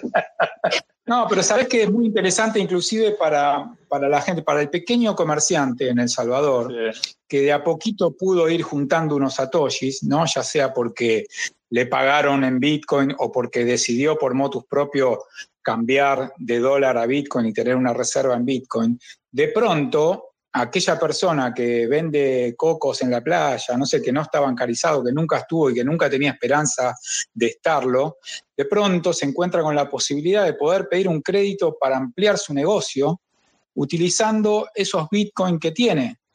Pero en vez de venderlos, los pone de colateral y retira dólares y puede mejorar su negocio y con el rendimiento de su negocio va pagando el crédito y, luego retira al final del, periodo, retira los bitcoins, nunca los vendió, sigue capitalizado y además mejoró su negocio. Es como muy importante, es una, una ventana que se abre en El Salvador para el pequeño, para el micro comerciante, que es muy, muy interesante de aprovechar. Eh, lo que, el riesgo que, hay ahí, que se corre, es que los bitcoins quedan en custodia del gobierno, ¿no? Eso es algo que yo lo tomaría con pinzas. Pero si logran eh, encontrarle el timing, utilizar este formato, utilizar los créditos respaldados en Bitcoin, y luego lo, toman directamente un crédito en, la plataforma de Hodel Hodel, es aún más seguro y tienen los mismos beneficios. ¿No? Es, es como lo que decías vos, Manu, utilizar la Chivo Wallet ¿no? como primer escalón para entender cómo funciona Bitcoin y luego cuando ya estás más ducho en el tema, ya entendiste cómo funciona una wallet non custodial, entonces abandonás la Chivo, te instalás Moon o, Blue Wallet o Phoenix o cualquier wallet eh, non custodial y ya sos verdadero dueño y, soberano bitcoiner, se podría decir. Eh, así que todo, todo es por etapas, ¿no? Todo, todo es una curva de aprendizaje lenta. Estamos pasado a tiempo. Eh, vamos a tomar una pregunta más. ¿Vos estás para una preguntita más? Que, sí, sí, Conan, adelante. Conan, no sé, no, Conan no, con, sí, Conan no, o Conrad, no sé. Conan o Conrad, no sé si tenés una pregunta para Dani y con esa cerramos. Bueno, hola Conan. Hola, eh, yo siento que, que ustedes que no viven acá en el país, en El Salvador, realmente tienen una impresión bien distorsionada de lo que es la realidad con eso del Bitcoin. A mí, siempre que dicen que una persona que ahora usa Chivo Wallet ahora es bancarizada, eso, eso es una gran mentira. O sea, el tener Chivo Wallet no quiere decir que está bancarizado. Por otro lado, esa, utopía de que va a acceder a un préstamo. ¿Y quién le va a prestar acá en El Salvador? Bitcoin. ¿Y bajo qué condiciones le van a prestar? ¿Me entienden? Sí. Para empezar, yo no he visto ahorita prestamistas. Y lo otro, si no es, si, si ustedes están en contra de las regularizaciones que tradicionalmente han tenido las bancas, esto se presta para que angiotistas y mucha gente, pues, a gente humilde de nuestro país, eh, que poco sabe leer a veces, se pueden aprovechar de ellos porque no hay ninguna, ninguna eh, regulación para, no habría, pues no la hay ni, ni habría, pues, por lo que yo veo. Así que deberían de ser un poco más objetivos a la hora de emitir sus juicios, nada más. Está bien, me, gusta, me gusta tu, visión, tu punto de vista del local, del que está viviendo ahí y conoce la realidad del, país, ¿no? Pero, a ver, eh, tú dices que el que tiene hoy Bitcoin en El Salvador no está bancarizado, pero menos lo estaba cuando esta posibilidad ni siquiera existía. O sea, no había chance de que una persona humilde le abrieran una cuenta de banco. Eso es mentira. Eso es mentira. Eh, a ver, dime, cuéntame. Eh, ¿Cuántas personas, qué, porcentaje de la población salvadoreña tiene cuenta bancaria? No tiene cuenta bancaria porque no ha tenido la necesidad de, abrirla, pero antes de que este Bitcoin viniera, había una inclusión financiera muy buena que los bancos están, habían empezado hoy con la pandemia a, ¿cómo se llama?, a, implementar, porque habían mejorado mucho, mucho, mucho sus, por ejemplo, sus, sus inversiones en, en línea, ¿verdad? Entonces, eh, las aplicaciones de bancos se, estaban, eh, se están desarrollando, porque tampoco esto iba a caer de sopapo, como decimos aquí en El Salvador. Pero, por ejemplo, en Banco Agrícola, en, en, banco, en varios bancos, tú puedes ah, bajar tu, tu, tu, aplicación y abrir desde la aplicación una cuenta bancaria. Y no tenés que poner nada, es una cuenta que se llama, bueno, eh, le llaman de diferentes tipos de, productos, ¿me entiendes? Pero eso no es porque la gente no pueda acceder, lo que pasa es que no tienen la necesidad y sobre todo también el conocimiento, porque la gente humilde no tiene el conocimiento. ¿Me entienden? Y por ejemplo, ahorita esta gente, hay varios que tienen el archivo wallet, pero porque otras personas se las bajaron y solamente la han ocupado para los 30 dólares que el gobierno eh, regaló, pero de ya no la han vuelto ya no la vuelto a ocupar. Y te apuesto que tampoco tienen la instrucción necesaria como para poder hacer todo lo que usted, lo que tú estás diciendo que pueden hacer. Así que yo vuelvo a repetir, deberías de contextualizar, ser un poco más objetivo en cuanto a tu valoración. No, te, entiendo perfectamente. Eh, todo se trata de educación. Justamente hacemos estos spaces para que la gente empiece a comprender de a poquito cómo funciona esta tecnología en todos sus aspectos, no, no solamente en lo financiero. Eh, y es importante, es importante que, que, la gente empiece a entender. Yo la verdad que estoy de acuerdo con, contigo en que falta muchísimo, el camino es larguísimo pero lo importante de Bitcoin es justamente que no está controlado por un banco o por el gobierno. El gobierno solamente te provee ciertas herramientas. Precisamente esa falta de controles eh, dan la, eh, eh, es, es, para que la gente, la gente, el, pueblo al final termine no siendo beneficiado, al contrario, este, perjudicado, porque como no hay controles, cualquiera puede venir y, y les presta una cantidad X sin ninguna regulación, sin ninguna tasa de referencia, por ejemplo, de interés, porque como no hay controles, cualquiera la, pone, ¿verdad? Entonces, no sé, la verdad no, bueno, las cosas no funcionan. La, bondad, la bondad es que ustedes pregonan con todo eso. Las cosas no funcionan así eh, tan descontroladamente como tú crees. Pero bueno, acepto, acepto las críticas, hay mucho por crecer, hay mucho por aprender de, parte de todos, ¿no? Por supuesto que todos estamos aprendiendo todos los días. Eh, así que está, está muy bien que tengas, que estés en, la oposición, digamos, a Bitcoin, pero Bitcoin finalmente se termina imponiendo por su, por su calidad y por sus beneficios, ¿no? Eh, a la larga siempre termina siendo positivo para todos. Eh, así que no, no tenemos, yo creo que los bitcoiners en general no tenemos ningún apuro en que Bitcoin se imponga a la fuerza a, nadie, simplemente estamos para, para estudiar, para aprender y para educar al, que está empezando de a poco, pero puedes estar seguro que, que todos tenemos las mejores intenciones para que todas las personas del mundo, no solo de El Salvador, puedan aprovecharse de esta nueva tecnología que es definitivamente revolucionaria. Eh, pero bueno, gracias, gracias igual por tus comentarios. Bueno, em, ahí le di la palabra a Ishi, pero por favor mantengámonos breves porque estamos completamente off topic. Yo sé que tocamos el tema de El Salvador para un anuncio, pero bueno, la idea del comentario fue también para tenerlo en la mira y evaluar pues qué vendrá a futuro con esos préstamos. No, la verdad ni siquiera sabemos cómo van a ejecutarse, cómo lo van a recibir.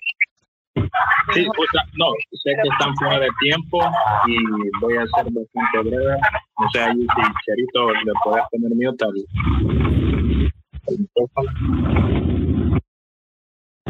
Sí, no, solo, bueno, yo este, ya he, charlado con Conan, conozco su pensamiento, se respeta, pero eh, obviamente eh, la situación del Salvador no es como se pregona, pero muchos beneficios hay, eso es indiscutible. Pero eh, no quiero profundizar en ese tema, sino darle un poco de realce a lo que estaba hablando Dani. Está esta opción de que mencionas de tipo custodial, pero también próximamente va a haber una sorpresa que viene al Salvador de préstamos sobre Bitcoin también y en cierta forma descentralizado. Pero yo quiero enfocar esto. Eh, puede que lo que haya dicho Conan tenía bastante razón, pero miremoslo de esta manera en el sentido de lo revolucionario que está en cierta forma Bitcoin cambiando la perspectiva de, de todo lo que nosotros estamos viendo, tanto en la parte económica como también en la parte financiera. El hecho de que, aunque no sea lo ideal y hay varias limitantes a nivel de, de este tipo de préstamos colateralizados que se puedan ver, veámoslo desde el punto de vista de muchos beneficios. Una, la parte de la, de la cero burocratización, es decir, nos olvidamos en cierta manera de la parte de todos los papeles, de tener que ir a hacer colas a los bancos, la parte del desembolso inmediato y en cierta forma con menores comisiones. Yo sé que ya se, por acá está don Pepe, hay otras opciones que están arrancando, pero veámoslo desde el punto de vista revolucionador. Es decir, para mí, con esta noticia que va a llegar a El Salvador, o sea, ya lo de Bitcoin, pero ahora viene otra fase, otra etapa más, que viene asociada a eso, que es la parte de ahorro. O sea, es decir, nosotros ahorita lo vivimos en El Salvador y no sé cuántos lo viven en diferentes países. Metes tu dinero ahorro, no tenés, o sea, olvidémonos del plazo fijo, metes tu dinero ahorro, eh, eh, no obtenés absolutamente nada. Es tan risible que yo a veces recibo correo de los bancos que me han depositado un centavo de dólar pero a la vez me han quitado como 2.99 mensual por el uso de mi tarjeta de débito. Entonces, o sea, ¿en qué estamos? Cualquier plataforma ahorita que venga a ofrecerle a usted depósitos colateralizados en Bitcoin y que le ofrezca una tasa del 3%, solo eso es ganancia. Pero dejemos eso, siempre nosotros estamos apoyando el hecho de que nosotros tenemos que impulsar esta revolución, que en cierta forma hay mucha resistencia. Entonces, esa es la parte revolucionaria que poco a poco vamos avanzando y pienso que eso es de lo que hay que sentirnos orgullosos y, y, muy contentos, solamente. Gracias, Ishi. Eh, lo tenemos a, a, Cherito, que estaba, había pedido la palabra antes, y después a Noé. Y, y cerramos ahí, siguen llegando. Eduardo eh, está ahí pidiendo, soy de Chaco, está pidiendo por décima octava vez y yo voy a probar por décima octava vez si puede entrar, pero y ahí cerramos por un tema de ya de horario y de Dani y de todos. Si quieren, después abrimos otro space y la seguimos charlando de lo que quieran. Chirito.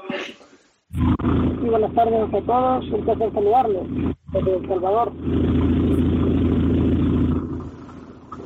Te escuchamos. ¿Tenés una, alguna consulta sobre Hodl Hodl? Eh, sí, bueno, eh, antes que nada, ayer tuve la oportunidad de escuchar eh, las presentaciones de los créditos y, las nuevas plataformas que se van a estar implementando por algunas empresas que se están estableciendo y domiciliando aquí en el país. Y pues todo eso en sí es un cambio pues eh, para, nosotros eh, aquí en El Salvador. Muchos hemos hablado con muchos eh, compañeros y amigos y estamos contentos de, de toda esta innovación, el blockchain, todo el tema que se está empezando a migrar hacia nuestro país. respecto al comentario de Conan, yo entiendo también, pues hay que ser más pragmático.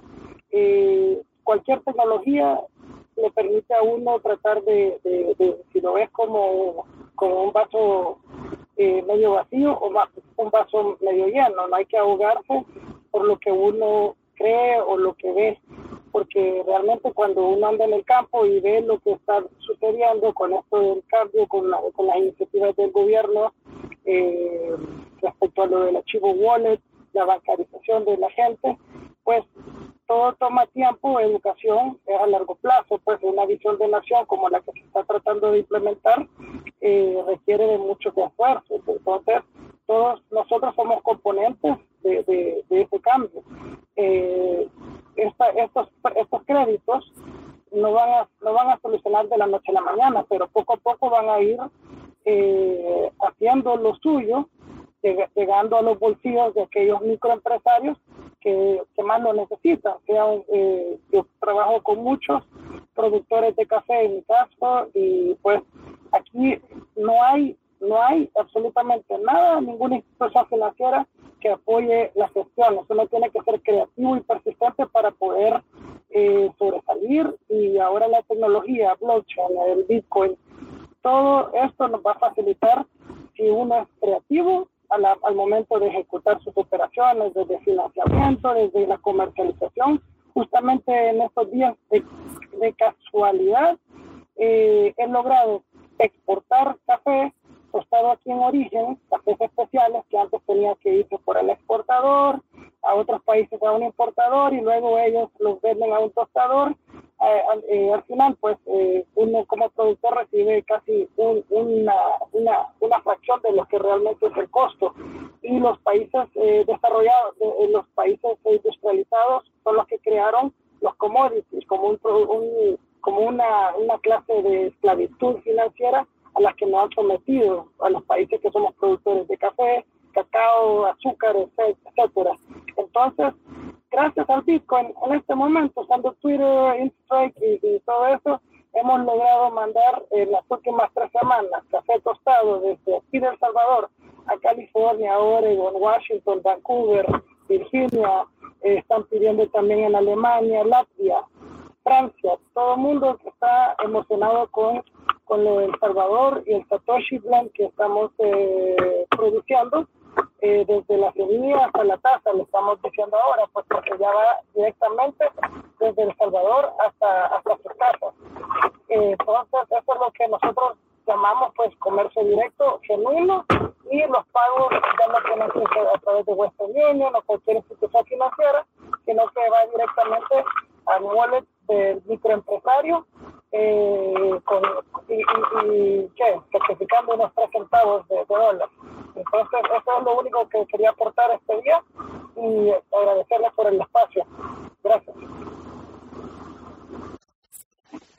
Gracias, Cherito. Muy bueno, muy buena tu experiencia. Creo que nos conocimos en El Salvador. Creo que estabas ahí con, con el camioncito este haciendo, ofreciendo el café, con el camioncito local de fabricación salvadoreña, y estuvimos charlando un ratito ahí justamente respecto a, los préstamos que ofrecía Hodel Hodel en su plataforma Lend.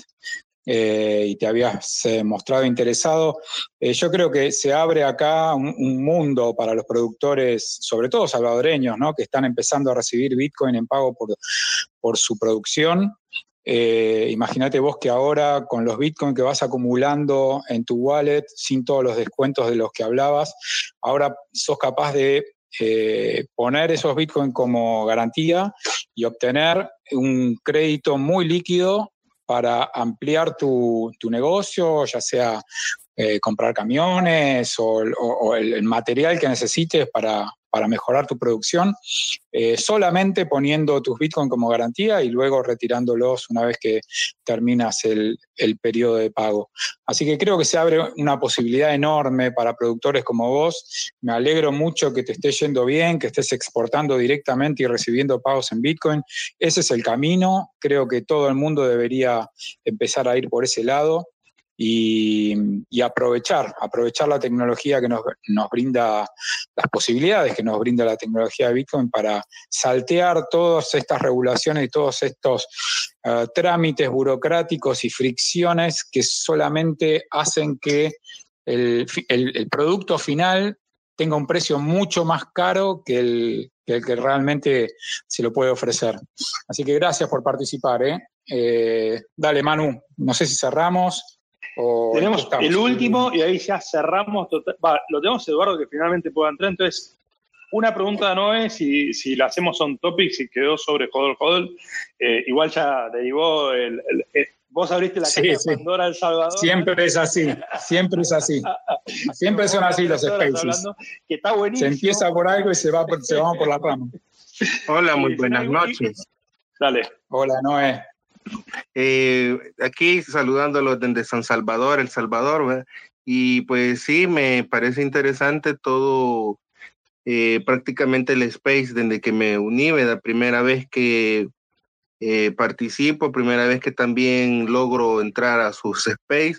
Y me pareció todo eso interesante, al igual que ayer por la tarde también escuchaba de Mónica Ter de estos créditos, ¿verdad? De, eh, que se les iban a dar pues a estas microempresas y me parece que también a, a personas, ¿verdad? Eh, que trabajan individualmente y solo que eh, prácticamente, ¿verdad? Yo también no comparto la opinión quizás del compatriota Conan y que creería yo de que, porque logré meterme al perfil es antipolíticas eh, del presidente y por eso quizás está cegado en cuanto a lo que es el Bitcoin, o sea, eh, o, desconoce el tema de la descentralización, ¿verdad? de la blockchain, porque yo creería que esta revolución del Bitcoin y las criptomonedas, pues, es como que lo más acertado y lo más atinado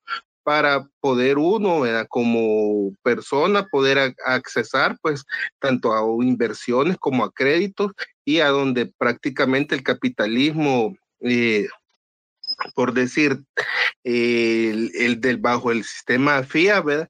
Eh, ya no se meta En, las reglas y, cómo ellos interponer. Cuando quizás alguien solicitaba un crédito, esos créditos que que con esos porcentajes altos, pues no cualquiera accedía, ¿verdad? Creería que el Bitcoin, pues, eh, es una solución eh, que el que la sepa aprovechar, ¿verdad? Va a salir adelante. Muchas gracias eh, por dejarme participar, ¿verdad? Muchas gracias, Noé. consulta, Eduardo, y ya cerramos la, consulta que tengas, que ya hace mucho que habías pedido la palabra. Buenas noches, al fin pude conectarme, la verdad que mi conexión ha sido un poco difícil, pero ya logré.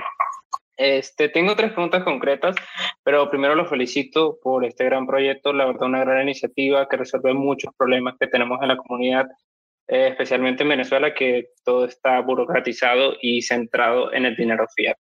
Así que gran proyecto, los felicito, tienen algo muy bueno aquí y gracias a ustedes que lo exponen y llega a nosotros de esta manera. Así lo podemos entender mejor. Eh, mi primera pregunta es, ¿podríamos ver eh, próximamente, pues, Dani, podrías confirmarnos o si está planeado la ad de Horror Hall próximamente o de LEN?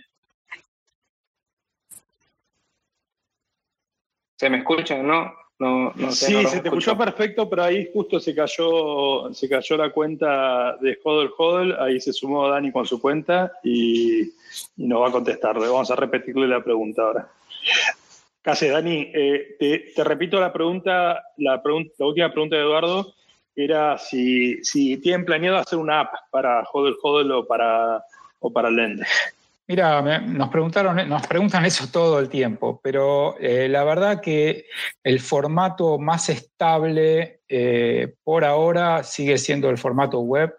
Eh, además, eh, tiene muchas otras implicancias técnicas el hecho de armar una, una app para, un producto como el de Hodel Hodel.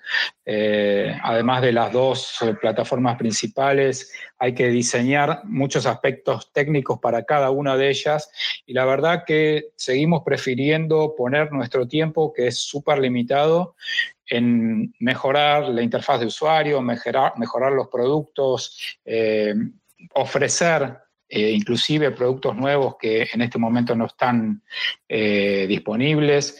Eh, la verdad que hacer apps específicas es muy time consuming, como se dice, se demanda demasiado tiempo. El equipo de desarrollo es un equipo chico, eh, ustedes piensen que toda la empresa somos menos de 20 personas, así que todo lleva tiempo, todo hay que hacerlo muy rigurosamente. Eh, estamos hablando de dinero, acá no se pueden hacer las cosas así más o menos. Así que por el momento no estamos enfocados en, aplicaciones móviles, sino en desarrollar mejor y, justamente mejorar los productos que estamos lanzando. Espectacular, Dani. Eduardo, tenías dos preguntas más y no sé si las... Bueno, ya sabiendo esa me contesta otra, así que solo tengo una última pregunta para finalizar. Y anteriormente habías comentado que uno puede solicitar nuevos métodos de pago. Este, ¿Podrías indicarme cuáles son los medios para solicitarlo? Sí, en la misma interfaz eh, lo puedes solicitar y si no, directamente con un correo electrónico a support.com eh, lo puedes hacer por, por, mail. Pero si no, en la plataforma mismo tenés eh, en el apartado de medios de pago. solo eres tú. Perdón, no te escuché. Bueno, nada, te decía que en la misma plataforma, en el apartado de medios de pago, hay un botón para solicitar incorporación de nuevos medios de pago. Eh, y respecto a la pregunta anterior, eh, no hay que, hay que tener en cuenta de que a pesar de que no existe una aplicación específica para celulares, eh, simplemente podés acceder a las plataformas con el navegador del celular, eh, ¿no? ¿no? es que no puedas usarla en los celulares. De hecho, muchísima gente la usa en versión móvil. Eh, hay una versión adaptada para navegadores eh, móviles, para cada uno de ellos, así que puedes usar perfectamente Hodel Hodel, ambas plataformas en formato móvil, aunque no sea una aplicación específica. Sí, la, la estuve probando y la verdad que tienen buenas integraciones, así que muchas gracias por su tiempo y gracias por compartir este space con nosotros. Gracias a vos, Eduardo. Muchas gracias a todos. Principalmente quiero agradecer por, a todos los que estuvieron a lo largo de todo el space. La verdad que estuvo buenísimo. Les agradezco por las preguntas. Y si quedan cosas pendientes, bueno, se comunican conmigo directamente por, por mensaje directo de Twitter o a los canales de soporte de, de Hodel Hodel, sea en Twitter, en Telegram, donde quieran, por mail también, ningún problema. Bueno, Dani, muchísimas gracias. La verdad que un súper, súper space, eh, además con un off topic, pero de vuelta, no tan off topic, pues finalmente estuvimos hablando de créditos y préstamos con Bitcoin. Así que creo que, no, no, no, estuvimos off topic. Totalmente. Es, hay que ver qué es lo que está pasando. Así que te súper agradezco eh, tu tiempo y nada, a mí después de tu charla me interesa todavía más el proyecto. Así que te, felicito por estar empujando Joder Joder. Gracias, Che, gracias. Un, detalle que, me, que, no dije y que eh, me lo preguntan seguido es el tema de... Eh, los préstamos de Bitcoin, eh, de Bitcoin en sí mismo, no como colateral. Eso todavía no lo tenemos, pero lo que sí tenemos es préstamos de LBTC, o sea, Bitcoin corriendo sobre la blockchain de Liquid. Eso se puede hacer. Eso es, algo que le interesa a la gente que se dedica a hacer arbitraje entre exchanges, porque pueden mover los Bitcoin rápidamente de un exchange a otro, casi a la velocidad de Lightning. Eh, entonces, varios me preguntaron por este tema. Sí, se puede pedir Bitcoin, pero en formato liquid, liquid Bitcoin, se pueden pedir en, en Lend. Quería tirar eso ahí porque me lo habían preguntado por privado y no, no había tenido tiempo de responderlo. Gracias, Manu, de nuevo. Espectacular. No, gracias a vos. Y bueno, mañana, mañana tenemos otro space. Otro largo va a ser el de mañana. De, ese va a ser largo, ese va a ser largo. Así que los invito a todos. Va a estar cohosteando del space Bitcoin Escala. Así que no se lo pierdan. Una, un abrazo. Bueno, espero que les haya gustado este, este podcast con, con Dani. Como novedad, como comentamos, se estrenó un, un, blog que los invito a todos a leer y a seguir en, en la página de Bitcoin Escala, Bitcoin Escala y también, como saben, tenemos un grupo de Telegram que está en el handle de, Bitcoin Escala de Twitter, así que lo pueden buscar y, sumarse al grupo de Telegram. Espero que, bueno, que este, que este podcast les haya gustado. Vamos a, tener más sobre sistemas de, préstamos y, depósitos descentralizados peer-to-peer en próximos episodios. Y los invito al próximo podcast que vamos a estar hablando de, más cosas súper interesantes que están pasando con Lightning Network, con RSK y con Liquid para escalar el uso de Bitcoin.